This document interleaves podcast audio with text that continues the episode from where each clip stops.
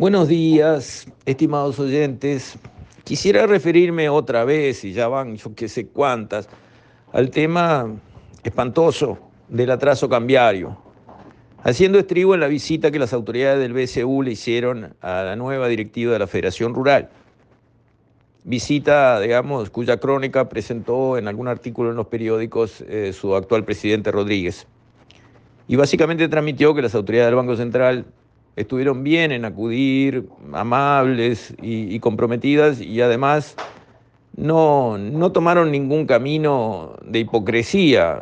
Dijeron de frente y mano, el dólar va a seguir planchado, olvídense, eh, tenemos otros objetivos como combatir la inflación, como ayudar a la especificación de la economía. Así que este, a otra cosa mariposa, no insistan con eso, palabra más, palabra menos como que el dólar es un daño colateral de objetivos más importantes para la sociedad y el Banco Central y sus objetivos de carta orgánica e institucionales y que por lo tanto el dólar si se cayó, se cayó mala suerte. Cortando grueso, ese es el mensaje que, digamos, la directiva de la Federación Rural recibió.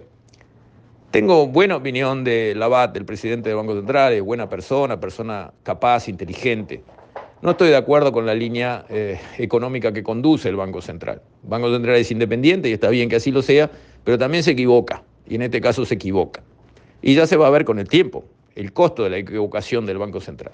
Y además, más allá de que el Banco Central esté empujando la especificación, con lo cual emite papeles en, pesos a tasas altísimas, con lo cual hace que gente que mm, guardaría sus ahorros en dólares este, con estas tasas en pesos y un dólar planchado, al final vende sus dólares para comprar pesos y sacar estas tasas de novela, aumento de oferta de dólares, gente que está arbitrando tasas en todo el mundo, ve que se puede conseguir estas tasas con pesos uruguayos, trae dólares del exterior, los vende por pesos, aumenta la oferta de dólares, coloca los pesos y a los seis meses tiene, digamos, con un dólar planchado, una tasa equivalente en dólares del 10-11% en el mundo. Eso no existe con un país con riesgo eh, país de 122, o sea, bajísimo.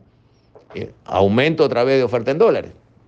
Pero no solamente eso está actuando, donde el Banco Central aumentó la tasa de interés para combatir la inflación y emite papeles financieros en pesos a altas tasas para fomentar, digamos, el uso del peso uruguayo, cosa que son objetivos eh, planteables. Tener una inflación baja, por supuesto, que es obligación de un banco central y todos los bancos centrales del mundo han reaccionado en esa línea frente al aumento de inflación que se dio por todos lados. Especificar la economía no es ninguna obligación del Banco Central. Podemos ser como Brasil, donde el real se usa para pagar el boleto del ómnibus y también para comprar una estancia, o no. Podemos tener una economía bimonetaria como hemos tenido siempre, donde el peso se usa para transacciones pequeñas y las grandes transacciones se hacen en dólares. ¿Y cuál es el problema? Sí, yo sé, digamos, tiene más potencia la política monetaria si el peso se usa para todo que, si se usa para pocas cosas, pero hay que también eh, considerar en el análisis de la cuenta lo que le implica para el Uruguay ser tan caro en dólares. Un país que tiene que ser exportador, que sus motores grandes de hacerlo crecer con fuerza son eh, motores de empresas exportadoras. Si lo encareces en dólares y largas a esas empresas a competir en el mundo, donde no tienen una varita mágica para que sus productos valgan más, tienen que tomar los precios del mercado internacional y acá todo es carísimo en dólares, bueno, obviamente se va a crecer menos de lo que se podría con un país más competitivo en dólares. Pero aparte de, de estas discusiones de teoría económica, digamos, hay asuntos prácticos, mucho más sencillos, que se pueden resolver si hay voluntad. Pero al final es una cuestión filosófica. ¿Tenemos que hacer todos un esfuerzo para tener un tipo de cambio mejor y ayudar al país a ser más competitivo en dólares? ¿O no importa el dólar, es un daño colateral de otros objetivos más importantes y que el país esté carísimo en dólares está bárbaro? ¿Cuál es la bandera que vamos a defender? Yo creo que tenemos que hacer un esfuerzo para mejorar el tipo de cambio y podemos hacerlo.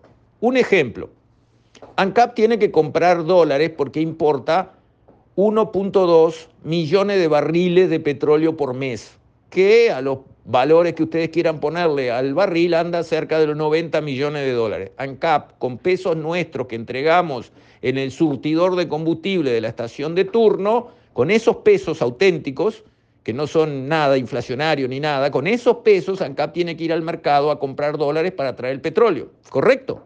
90 millones de dólares por mes tiene que comprar ANCAP y lo hace. ¿Dónde compra sus dólares ANCAP? ¿Va a los cambios y compra dólares y levanta la pizarra? ¿Como era antes? No. Compra a través de una plataforma financiera que se llama Bloomberg, donde operan un club de bancos. Y nada más. El mercado cambiario uruguayo no se entera de la compra de dólares que hace ANCAP todos los meses. ¿Está bien que sea así? No. ANCAP tiene que comprar en el mercado abierto. ¿Quiénes son los proveedores naturales de dólares para ANCAP? Los bancos, que pueden, por ejemplo, traer de casa matriz dólares, que el banco acá los reporta en su balance como deuda con casa matriz a una tasa en dólares internacional, 3, 4%, y con esos dólares se los dan ANCAP, agarra pesos y le compra al Banco Central letras al 11% con un mercado planchado, está sacando 11% equivalente en dólares que le paga el Banco Central y le devuelve a casa matriz 3 o 4% en dólares. Flor de negocio por un pasamano. ¿Y qué están haciendo? Carry trade se llama. Están trayendo dólares de afuera para colocarlos en pesos adentro. Y el mercado de cambios uruguayo, nada, ni se entera. Esas cosas pueden cambiar, tienen que cambiar. ANCAP tiene que comprar sus dólares en los cambios uruguayos, en una licitación abierta, mensual, todo bien, para que sea súper transparente, por supuesto, ni que hablar, eso va de soi, como dicen los franceses pero no en un club de bancos afuera que no mueven las pizarras del Uruguay.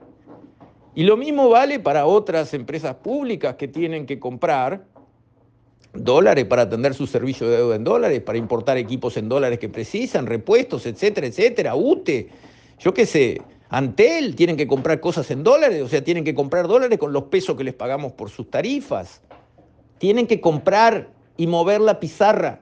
No está sucediendo. Y las AFAP, con los pesos que les entregamos por salarios, tienen que comprar dólares para tener en su portafolio muchos instrumentos en dólares, como por ejemplo bono del Tesoro Americano, triple A, los mejores del mundo. Y una parte de su portafolio tienen que estar en instrumentos de esa categoría. No, están comprando todos bonos en pesos uruguayos del gobierno uruguayo porque da una rentabilidad mayor y solo persiguen la rentabilidad a corto plazo, lo que cierra el balance y muestra buena rentabilidad. Pero un portafolio para pagar jubilaciones dentro de 20 años no puede estar mirando la rentabilidad de este semestre. Tiene que mirar la composición de un portafolio, balanceando riesgo, con retorno, etcétera, etcétera. Y cualquier portafolio de un financista de alta categoría a nivel mundial tendría muchos papeles en dólares de los mejores países del mundo. Yo quiero ver quién es el financista mundial que dice, yo tengo tanto coraje como para poner todo mi portafolio en pesos uruguayos, bonos del Banco Central del Uruguay, letra de tesorería del Banco Central, pero le correría un frío por la espalda a Soros, al más arriesgado de los financistas, al más jugado de todo lo que ustedes imaginen, el que tenga el coraje más grande no se anima a poner todo su capital en un portafolio en pesos uruguayos con letra de tesorería del Banco Central. Es lo que están haciendo nuestras AFAP en una altísima proporción. Podrían comprar y deberían comprar muchos más instrumentos en dólares, usando qué? Nuestros pesos de salario, que son auténticos, que no son inflacionarios, que ya están circulando, que ya se los entregamos todos los meses. Y así siguiendo, cuando el gobierno paga intereses de la deuda externa, porque nosotros renovamos los principales, ¿verdad? Renovamos los capitales, pero los intereses los pagamos. Esos son pesos uruguayos de impuestos que le entregamos al gobierno. Con eso el gobierno debería ir a los cambios a comprar dólares en plaza. Tampoco, se hacen swap en el exterior, no sé qué, no mueven la pizarra. Entonces, ¿cómo, ¿cómo quieren no tener un tipo de cambio aplastado? Si los grandes compradores de dólares no juegan en la pizarra, están por fuera. Pero por favor, si habrá cosas que mejorar. Y yo estoy seguro que el presidente de la República entiende esto que yo estoy diciendo. Lo que pasa es que la gente del Banco Central está con otra visión. Y como son independientes, el Banco Central institucionalmente es independiente, sigue esa línea. Pero acá estoy hablando de herramientas. Que el Banco Central puede seguir con su esfuerzo de especificación, si entiende que lo tiene que hacer, yo no comparto, pero está todo bien. Y su combate a la inflación, que sí comparto, está todo bien, bárbaro. Pero que ANCAP compre como debe comprar. Que las AFAP compren más instrumentos en dólares y no solamente eh, letras en pesos. ¿Verdad? Entonces, yo creo que Llegó el momento, ya está, estoy seguro que el presidente de la República entiende que el atraso cambiario es un gol en contra, que además le pega a sus votantes, para colmo, ¿no? Porque yo qué sé, todos los que son afectados por el tipo de cambio son el corazón del respaldo de la coalición de gobierno. Ahí están, todo el sector productivo, industrial, ahí está. Y a ellos los están perjudicando con esta situación. Entonces espero que el presidente pueda oír un audio como este y, digamos, como jefe del Poder Ejecutivo empiece a dar los lineamientos, porque finalmente esto es una cuestión de decidir. Y finalmente el presidente es el responsable último porque es el presidente y puede decidir y tiene que decidir. Y estas soluciones están y hay que aplicarlas. Con esto, estimados oyentes, me despido. Hasta la próxima, si Dios quiere.